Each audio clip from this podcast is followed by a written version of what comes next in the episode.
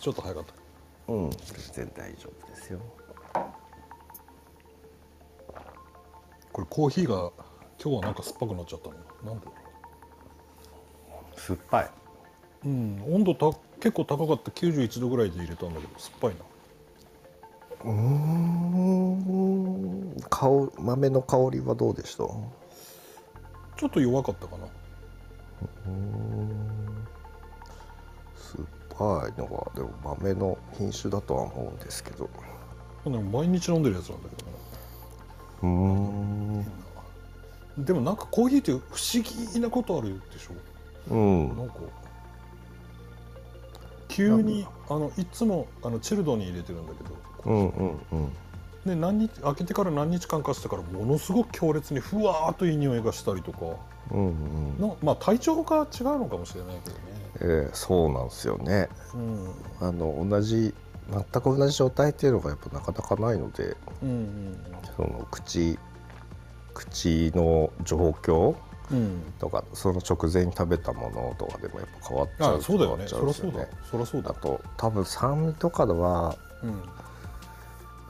もしかすると鼻がその時すごい効いているのかもしれないですね。鼻の空気の保有、なるほど。うん、温度高いのに酸っぱいっていう、あいつもと違うとしたら今日朝食を食べてないんね。うん、あーもしかしたらストレートに来たのかもしれないですけどね。もうほんとちょっとしたことで変わるよね。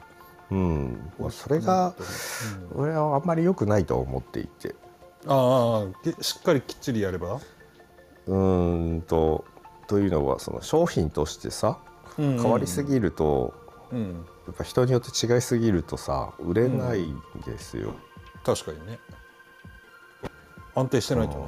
でもこれ自分の飲む側の人間の問題もかなりあるよね。そうなのさ。コーヒーはねやっぱ難しいっちゃ難しいですね、難しいね。うん。あのそこまで分かるようになった人はね正直うんあのその本当に毎日の毎日飲んでる人はたくさん結構いると思うんですけど、うん。毎日飲んでる中である程度自分はこれが好きって分かっている人ってすごく少ないジャンルなんですよね。そうかそうかそうか。うんとなんだ大衆化した時のビールみたいな感じでうん。なんか結構銘柄買いする方って多いじゃないですか、ね。ビールって。缶ビールはこれです、そうだよね。朝日とスーパードライこれですうん。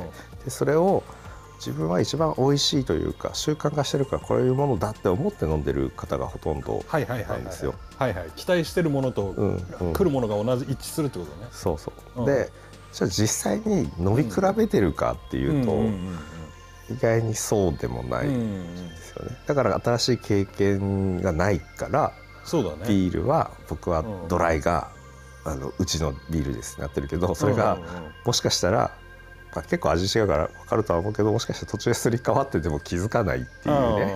まあ最初に一杯目ぐらいだったら分かるかもしれないけどね、っていう風になってくるんで、うん。やっぱねあの本当にそれを気にして自分で探してたぐらいのこの下の経験値みたいなのがうん。インプットできるとコーヒーも楽しみ方が変わってくる。うんうん。そういう人だけがちゃんとあすごい酸味の効いたこのコーヒーが美味しいみたいなスペシャリティってこうだってなってきてうん。まあエチオピアだこそのコロンビアだなんだっていうのがなんか色濃くなってってるんじゃないかなと思うんですけど、うん。みんなそんなことねえよって思うので 全員が全員。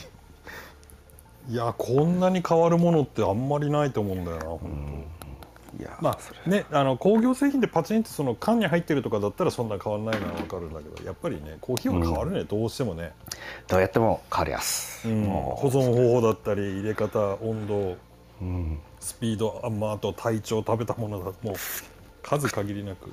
やっぱ口の中だからね難しいっす。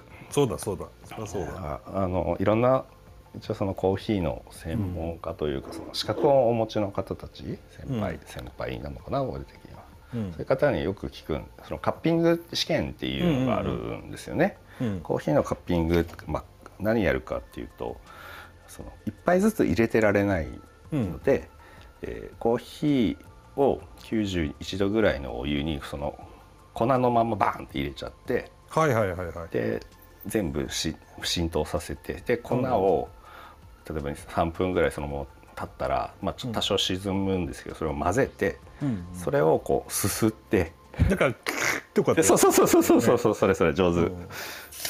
それをやってその品評するんですよね。この豆はこうだ、これは深すぎる。これはまあ焼きがこうだとか、まあ、豆の種類、豆の種類を選ぶ時もそうだし豆の焼き方を選ぶ時とかブレンドを作る時にもやるんですよね。これそれは本本来の入れ方の味とは違うわけでしょ？当然ね。そうなんですよ。うんうん。でうんだからいっぱい聞くのさそれを。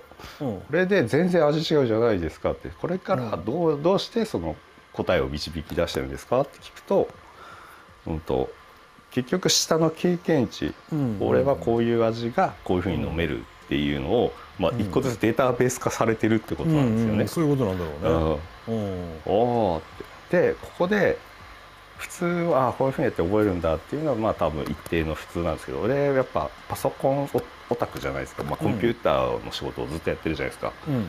そうすると何を思うかって言ったらあじゃあ AI でいいじゃんになっちゃうんですよね。いや本当そうなんだよ。それ言言っちゃうのは結構リスクあると思うけどね。うんでただもちろん自分のね味覚情報もコンピューターに教えないとこれはね、うん導き出せないんですよ。だから映画さんはこれが好きっていうのをちゃんと導き出せたら基本的な情報としてね。うん。だから映画もう今ね Vlog とかで映画さんの情報を知ってるし、まあ、友達とかのことだったら結構これが好きこれがピーマン食べられないとかさ、うんうんそういう情報のものから多分あこれ多分好きだよって言えるっていうのは、まあ、その感覚をこうコンピュープログラム化すると AI になるんで、そうだね。うん、それがレコメンドで使われたらそう最そうそう高だよねなんで、うん。まあ、結局何言いたいかというと、まあ、やんなきゃなんないんですよそのまずは。データ化するためには。そうだ。それがすごい大変でしょ？そう。だってその人の食生活とかなんかもう言ったら思考思考っていうかあのなんていうの？うん。思想？そう。みたいなところまでね。まあ、だからだと思うんですけどその、うん。メーカーは当然分かっていて大手はそれをやっていて、個性ある商品を、まあ、そのビールに比べるとビールの方がし消費というかそれが多いのでうんうんうん。そのメーカーのね競い方が、多分ビールは全部そういうことやってるんですよ。そうかそうかそうか。うん。すごいパリパリのどっかね下町で育った人とうん、シカゴで育った人だったらもう根本がまず全然違うですよね。同じものを提供していて。そうだよね。どうなの？でなんか。まあビールだってそうだもんね。やっぱりドイツのビールとアメリカのビールと全然違うもんね。全然違う。それなのにもうねみんなみんなすごいなと思って。いやヨルダンのビールまずかったもんなヨルダンってどういうふうに飲むスタイルなの？缶いや缶ビールでまあほとんどバーとかもないから、うんうん。うんあのあれオランダかな？アムステル、うん。アムステルっていう銘柄のビールが一番多くてまああとはアメリカのビールだったんだけどもうこの生半可なまずさじゃないんだわ。一口目から吐き気がするようなね。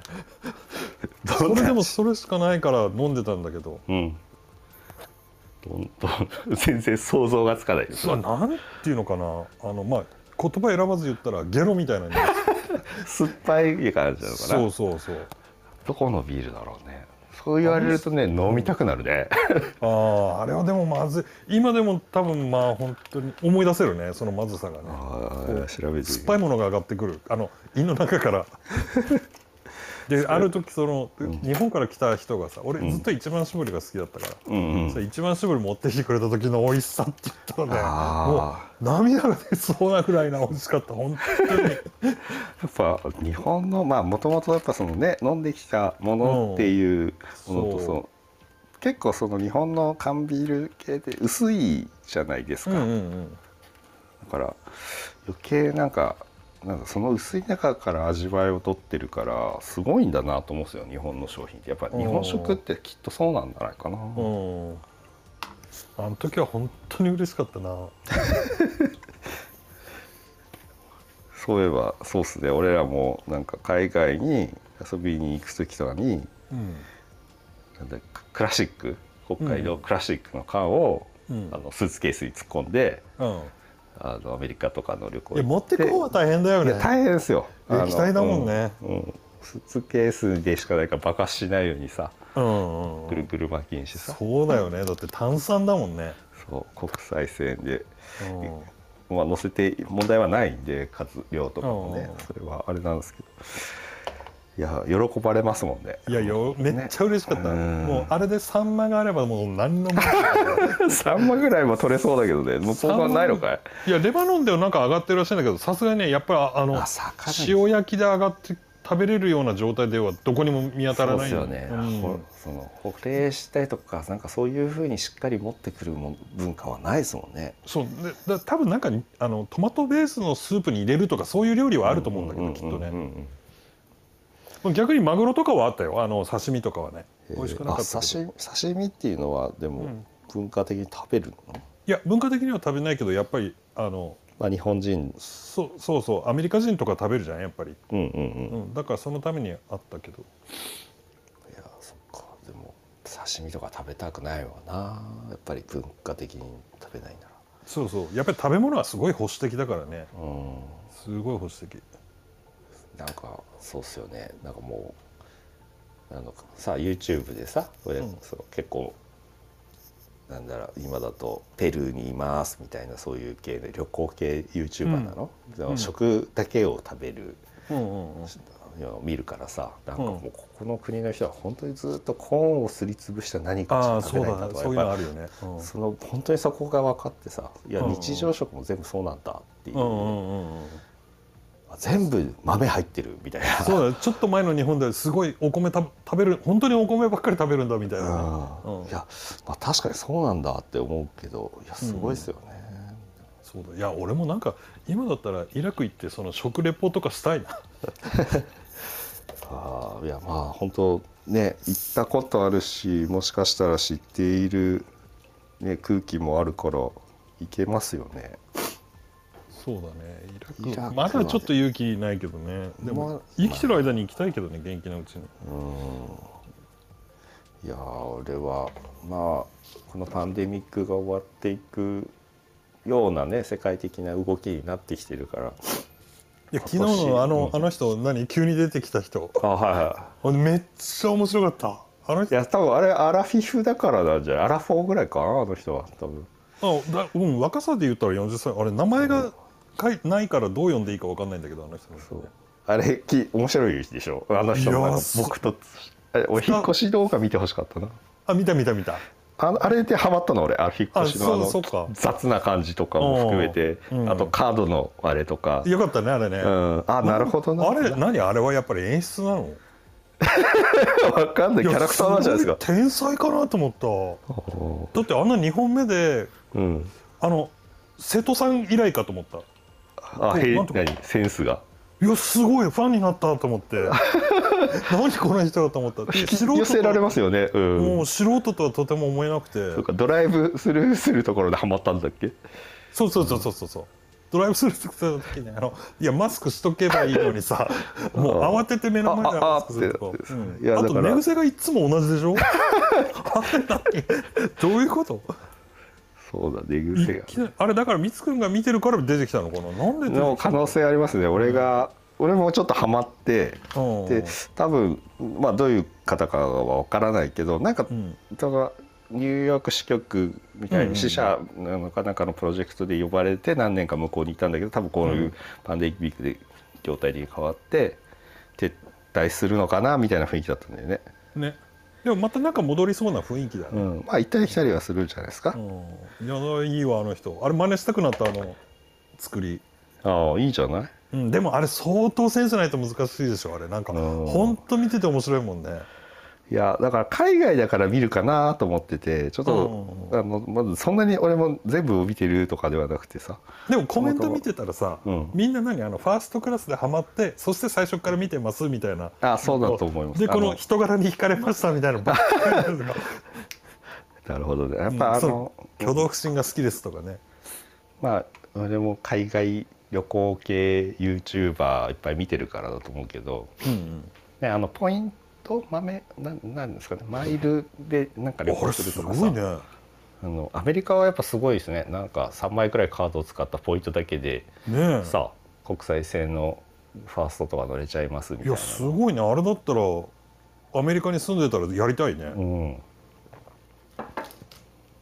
うんなんかあななんでなんかまあ流行ってるっていうか日本でもさあのマリオットグループのカードアメックスとかを作って、うん。でそこのベースのポイントとを一気にして、うんうん。そういう国際線。で国際線の、まあ、いいわゆるマイル修行みたいな感じでホテルうんうん。そのマリオットグループのホテルに何泊するとランクが上がってこういうの使えるようになってとかっていうのがあるみたいでうんうん。なんかそれをまあふ普通にやるとね何千万ってかかるんだけどうん。そのキャンペーンとかそういうの合わせると100万ぐらいでなるからそうするとステータスが上がるカードとかの、を目指してやってる人たちが多いみたいです。そうか。まあなんかそんなサイトもあるもんね。うん、ででもまあ昨日のなあれはなんかシンプルでよかった 要はカードだってあれ言っちゃえば6万マイルで乗れ、あ 6, 6ポイント？6万マイルで乗るファーストクラス乗れるんだったら本当はカード1枚作ればもう乗れちゃうってことでしょ？そうそうそう。すごいよね。びっくりした、そうでも誰でも作るじゃんと思うと、だからそこがすごい上手だけどあのなんか向こうの緩さがさその法人カードを作るこ、うん作ってあの同じカードでもなんか6枚ぐらい持ってうんましたよね、あの人もね。うんああだからあの人あれか。だからなんか個人事業でやってんのかな？個人事業というか個人企業をやってんのかな？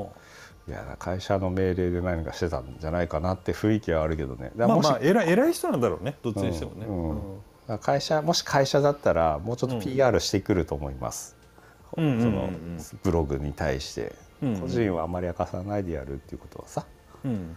きっとあのなんか違う仕事をされてるんじゃないかなと思って、うん。まあなんかねもう親しみがすごくあるんであなんか近いな人。はたまんないね。ちゃんと台本書いてるんだろうねあれね。まあね慣れが入ってるからね。そうだよね。あれよどみなく思いつくままに喋ってたらもううん。もう完全に天才だもんね。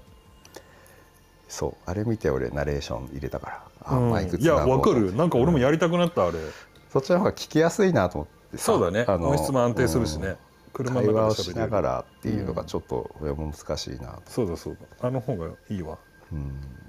でもそれでね面白くするのはやっぱ難しいから。難しい。もうちょっと俺もやっぱりキャラがさ研究してみようちょっと今 YouTube だってこうパッと映っただけで面白いじゃない？何が面白いんだろうと思うんだけどでもうねそうまさにあれはアメリカを舞台にしてるだけであってさうん。あの映画さんがさ、うん。うんそこでやってるその、うん。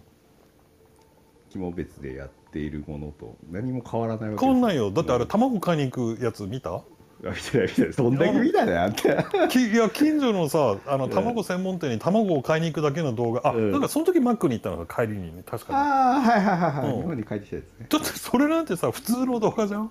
うん。卵買いに行くだけだからさ。でも見ててすっごい面白いの。何なんだろうね。面白いっていうのはね。うんいいね。俺もああいうキャラになりたいな。なんかそうだよ。俺らから見ると。えー、でもあんななんかこう見てるだけでニヤニヤしないでしょ。US なんだっけ？ほんと最高面白い。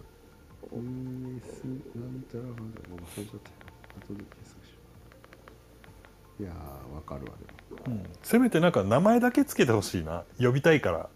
で も何々さんって。うんそうそうねなんか多分何かで急に伸びてきた人の人なんだろうね。わかんないけど。うん。でもなんかファーストクラスはきっと一気にいったんじゃないの？ちゃう？うん。あれ見てないけど再生数見てないけど。あれあやっぱ飛行機とか普段まあこういうご時世っていうのもあって飛べないからやっぱ旅行に系は伸びてるっぽいですね。うん。ファーストクラスあのペコペコしてる感じがいいとかね。そうそうそうまあ別に他の人だってえばってはいないと思うけど。うん。よくそこでカメラ回すなっていうところで回してるでしょ。なんかあのカウンターの受付とかさ。すげえマイペースいいね。ああいうのがいいよ。いいわ。でこお声がオタク声だからさ。不思議な話だろうってなってる。なんてチャンネ US のチャンネルね。登録されてた最近アップロードされた、うん。あまあそんな感じで。そんな感じでっていうか。週末。なんか雪降るとかあったけど大丈夫ですかそっち？いやねわかんない。これからずいぶん荒れるみたいだけど。でも23時間みたい。うん最近予報がもう全く当たらないからちょっとわかんないけど。うん。やっとねほ札幌今すごい何街中の除雪？うん。夜な夜な今かなり削ってやっと2車線うん。なったりとかし始めましたね。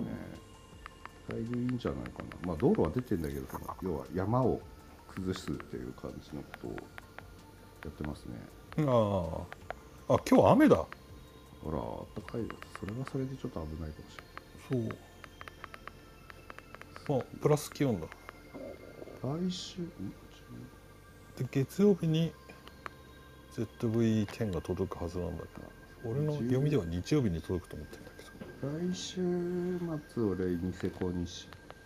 まあでも人の運転で行くんでなうんうんうん。思うけど。その視察に行って再来週ぐらいになんかその撮影があって。うん。2泊ぐらいニセコにするから。え。ー、じゃあタイミング合えばひ昼飯も食し仕事でも手伝いに来てよ。おうああ手伝うよ。ボランティアで。いや ZV-10 で。ZV-10 ではちょっと逆に手伝えない。あああれ裏舞台だったら撮れるけど B ロールだったらねいや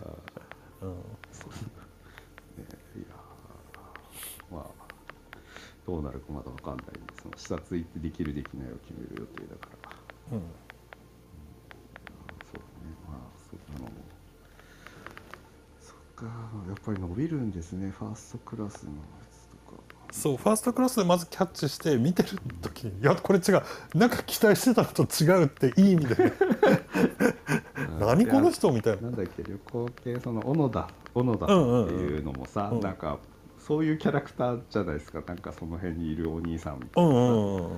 なんだけどビジネスクラスとかで乗って何々に行ってみますっていう、でしかも別になんかコンテンツを作ってないというかただ日常的にただカメラをずっと回してうん。ずっと喋ってすごいなと思ってたけど確かにね。なんか俺のイメージあのスーツの人？スーツ？さあスーツって人もいますよね。うん、あの人もなんかいや喋りは確かにすごいけど見ててすごい疲れるのね俺はね、うん。あの人はちょっと喋りですよね。そうそうそう。すごい見てて疲れるからでも昨日の人は本当面白かった。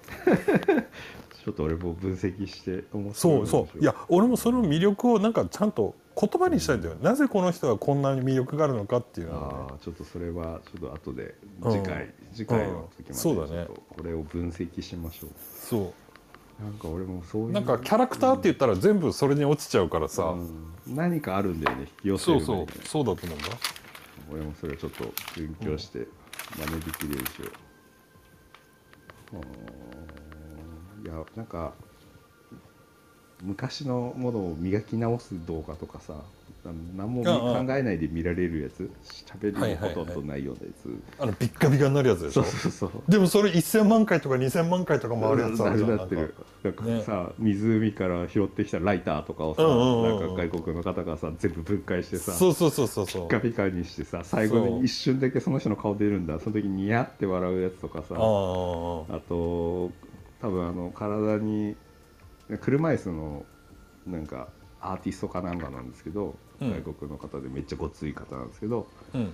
その何でも指輪とか貴金属にする人あもいてその拾った指輪からとかでもそうだしうんあ指輪じゃ拾ったコインから指輪作ったりとかあと本当にね昔の金とかそういうのを溶かしてで今流行ってる系のデザイン作り直してる動画とかなんかあれ見るとやってみたいなと思うんですよね。そうかそうか。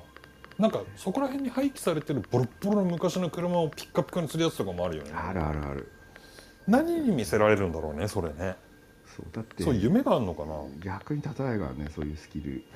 うん。俺もいろいろ車のとかバイクとかさ。バイクなんてまず乗りもしないのにさ。うんうん。あれを直していく動画でここがキャブがどうのこうのでとかさ説明受けてさああいうのすごい伸びてるんだよね。そうだよね。もう桁違いに回ってるやつあるよね、でも俺自身はそういう業界の人じゃないからさでも見ちゃうんだよね。うんわかる。からガレージガレージハウスにしたいなっていうのでずっとちゃんと車庫あって車直直したりしたいなっていつも。そういうのあるといいよね。うん。うん。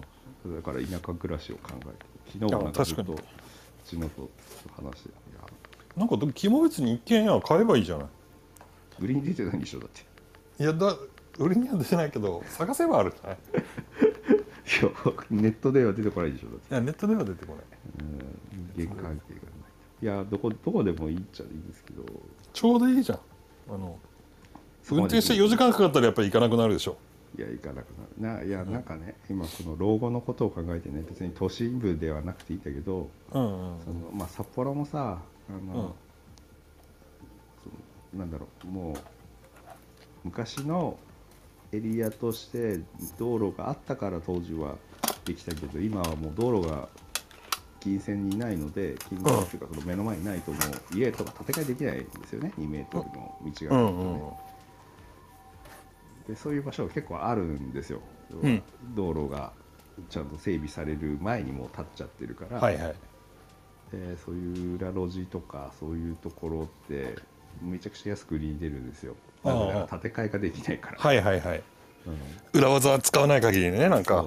まあ、うん。柱だけ残してとかなんだけど、まあ、そもそもそこにアクセスないから車で行けないわけですよね、うんうん。そういうところは結局手前側のその道路沿いのところを高く買って後ろも全部ただ増税で買って、うん。マンションとかにされちゃうわけですよ。はいはいでそれはそれでちょっと寂しいなと思って、そうだね。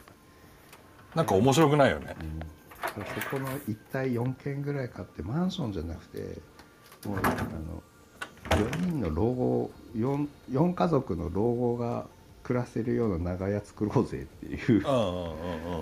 年取ったらでも本当そうだわ。でそしてか門はあるけどで一部はつながってるね長屋ってつながってないとならないので。うんそうすると建築計画でそれぞれで作れるから。で真ん中でそのみんなでバーベキューしたりとかみんなで友達呼んだりとかできるような空間作ろうぜ。そうだね。これは秘密基地が欲しいんだと、うん。その共同生活は正しいと思う。ん、今後のこと考えたらさ。ううん。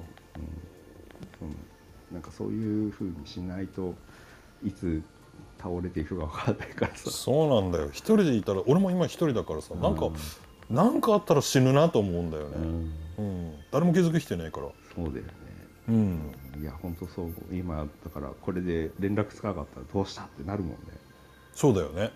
でこれ言うのもなかったらやっぱり1週間2週間経っちゃうじゃない？本当そう思う、ね。だからこれまだ YouTube が続くとするんだったらあれだよね。生存確認 Vlog になるよねもう。あそうそうそう。それありますよね。うん今日も生きてますみたいな。うん。いや多分見てないチャンネルの中にはそういうのがあるよね、うんあると思うあると思う。あのうん。まあたまにな見てる見たかどうかはあれですけどそのなんだろうやっぱがんとかそういうので余命を公開してアップされてる方とかさ、まあ、そうだよね。とかでもいるからさ。うんただそれが伸びるとさ嘘つきも出てくるっていうなんか、ね、ああまあそれは最悪だね。なんだこれ何が目的だろうって思っちゃうから。うん。あとなんだっけあの自分の子供を痛めつけて殺しちゃう。ええあそのな名前があったんだよねその要は同情してもらうことの依存症になるってやつ。ああはいはいはい、なんかペットとか動物系とかでもありそうですね。それ、うんすっごい子供のこと愛してんだよ。愛してるんだけど、いやすごいな。なんかやっぱり、まあ、承認欲求ってすごい魔物なんですよ、きっと。うん、それでお金になるってなると余計魔物な気がする。そうだね。だってそこに経済的な依存がしちゃうとね、うん。おかしいことになっちゃうよね。いやねまあ副業ぐらいでいいんじゃない？うん副業ぐらいがまあ僕夢であっていいんだけどやっぱしメインになっちゃうと、そうね。うんまあでもそこで急にボンとね売り上げ上がっちゃったらね。うんはしゃぐのが人間だよね。ね、でもなんかがニュース記事かなんかでそこそこ有名だった YouTuber がなんかもう YouTube で食べれないから引退しますみたいななんか、うんうんうん。わざわざそれをアップしてたけどさ。うん。いや 難しいね。そう。あの若い人がいきなり例えば100万円とかになっちゃってうん。そうすると難しいよね。やっぱりなんていうか、うん。もうそあこれやっていけるじゃんってなるじゃなるなる。でしょ？それは社会ね、でやっぱある程度あちこち行って、まあ、10万か20万か入ってくるよっていうんだったら、あじゃあこういうものもやっておきながらとは思うだろうけどね、うんうんだから100万円が30万円になっちゃうともう暮らしていけないってなっちゃうじゃない？うんうんなんだろうね。うん。まあそう何もしなくても入ってたっていうのはちょっうん。とあるからね、そう。それまでにはやってはいるんだけど現在進行形で何もしてなくてもね、過去の遺産で食べれちゃうみたいなね。だから分析をしていない可能性はあるけどね。その人がどうしてこういうお金になってきたかっていう。そうだね。やっぱりボットで一発やみたいになっちゃってて、うんうんうん。そこに対してやっぱりね。なんか昔からあったよね。そういうのなんかあのものすごく売れたけどグーグルにちょっとあの順位変わっちゃっただけで食えなくなったとかさ。うんうんうんうん。なんか楽天とかでもあったけどそれとすごく近いかも。だからやっぱりそれだけに頼るっていうのはすごいリスクがあるよね。そうまあ分析さそう分析で思い出したけどその株株の情報？かこれ株とかさそういう投資系情報のブログブログって普通のしうん。紙面の方、メディアの方は、やっぱすごい騙される人が多いですって。その有料情報として今投資系がやっぱりすごくそのアフィリエイトしやすいうんみたいで、うん。まあそれで詐欺で捕まった詐欺なのかな？なんかそういうので捕まった2 5 6歳の子ね昨日ニュースに出てたんですよね。うん。2 5 6歳の2人が、うん。なんかそのなんだか、ええー逮捕みたいな感じで出ててでそれがツイッターのその投資系の人たちが、うん。ああのサイトの人みたいなのすぐ特定するじゃないですか、うんうん。そして何がすごいと思ったのはあの本人は投資経験ない。ああなるほど。だけど月にうん。5000万とか稼いでる、ああ。その商材の販売で？そう。だから投資にこれが儲かるよっていう情報にはみんなお金をかけるんだっていうのって、うん、びっくりした。すごいね。そしてその人がねまたそのお金だけ金あって投資はいいみたいなアップするわけだと思うんですよね、その SNS とかでは。でこの情報売ってますみたいなうん。なことをやってたみたいなんですけどその25歳で月うん。5000万とかの売り上げになってて、だけど買ったことがない。株とかトレードはしていなかったっていう。すごいね。すごいと思って。それ徹底してだからまあこれは儲かるからやるんだっていうだけのことだよね。儲かるからっていうのはそのこの情報を扱うこことが儲かるからやるだけで。そう。だから多分実際の情報はその有料の本当にやってる人とかの情報をコピペしてメルマガにしては送ってこれが30通届きますいくらみたいな感じじゃないかなと思うんですよ。情報は出してたでもそれで捕まっちゃうのもまた微妙だよね。うん。いやでもなんかなんかやっちゃいけないことをやってたんじゃないでしょ、うんきっとなんか犯罪をしたんだろうん、後で記事をどこで見たか忘れちゃったけど、うん、いやでもすごいよねでも、うんそんな人いるんだ。そうだね。そういう人がいるいくつもいるんだろうね知らないだけでね。いやそうそうそう。うん。まあ、引っかからない、まあ、引っかかるとか引っかからないっていうかさ、まあ、見ないからさ目にしないようにしてるからさ。そうだよね。来るけどさいっぱいさ、うん。あなたの投稿は素敵なので友達になりましょうってこの間もまあたいやその素敵っていう投稿がさマルウェアの記事だったんだけどさ。マルウェア気をつけてとかマルウェアの記事にスパイスパンプがついてるの。めっちゃ面白い。どこ行ったかな。どっか行っちゃったな。まあ一瞬で見逃したらもうそうなの。撮ってないのでそうなの。情報が本当それ思う、再起できないので申し訳ないけどリアルタイムにこうコピあのこれ面白いねってリンクを送るしかないなそうなの？これでもさそそれでもなんか問題だよね。俺もよくなんだっけ？あのあのニュースのアプリ、うん名前忘れちゃったけど。こうあタイトル見て後で見ようと思った時に自動読み込みしちゃってそれが消えちゃうみたいな。あスマートニュースでしょ？あスマートニュースそうそうそスマートニュースマジそこが最大の問題ですよね。うなんでこんなことするんだろうと思ってそのもう一回たまたまパッとこうさなんかで開いたらさ、うん。並んでてさうんあこの記事いいなって思ったタイトルなんだけどちょうどリロードのタイミングに重なってそうそうそうそうさ消えちゃうんでしょ？うん。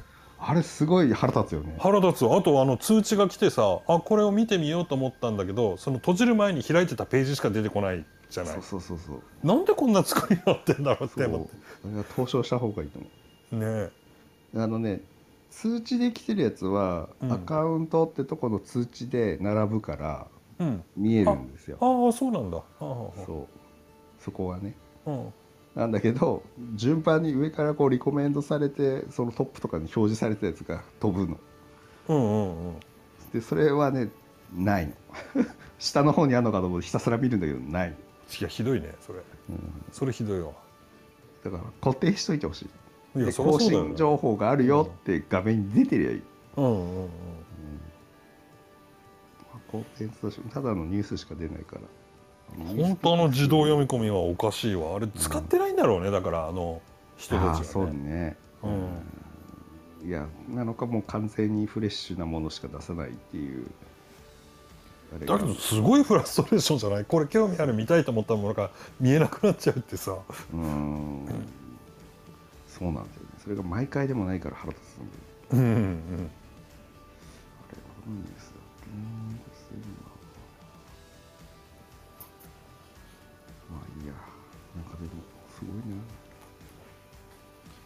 スマートニュース。全然スマートじゃねえんだ。なんかやっぱニュースのまとめ方大事。昔はニュースピックスばっか見てたんだけどすごい情報が偏ってきてるから。ああ。そうなんだ。あコメントが面白くなくなったんで。あヤフーニュースと変わんねえなと思って。そういうふうになっちゃうよねどうしてもね。何でもね。最初の頃面白いんだけどさなんかみんなが投稿しているみんな何何の何にそそんなに怒ってるのか分かんないようなコメントの書き方するからあさ、あうん。そうだね。そういうものばっかり見てたらね。うん、なんかメメールというか。メールね。うん、いやそうじゃないのにと思ったらそうじゃないって書かなきゃなんなくなるのが辛いなと思って。うん。確かに。よしじゃあ今日は動画編集しようかな。仕事しなきゃな。おう。じゃあ仕事溜まってきたわ。というあたりで。はい。土曜日版で結構話しましたね。ああそうね。じゃあ日曜日からはあれですか？ああツイッターね。はい。ちょっと変えようと思います、では。じゃあ良い週末をはい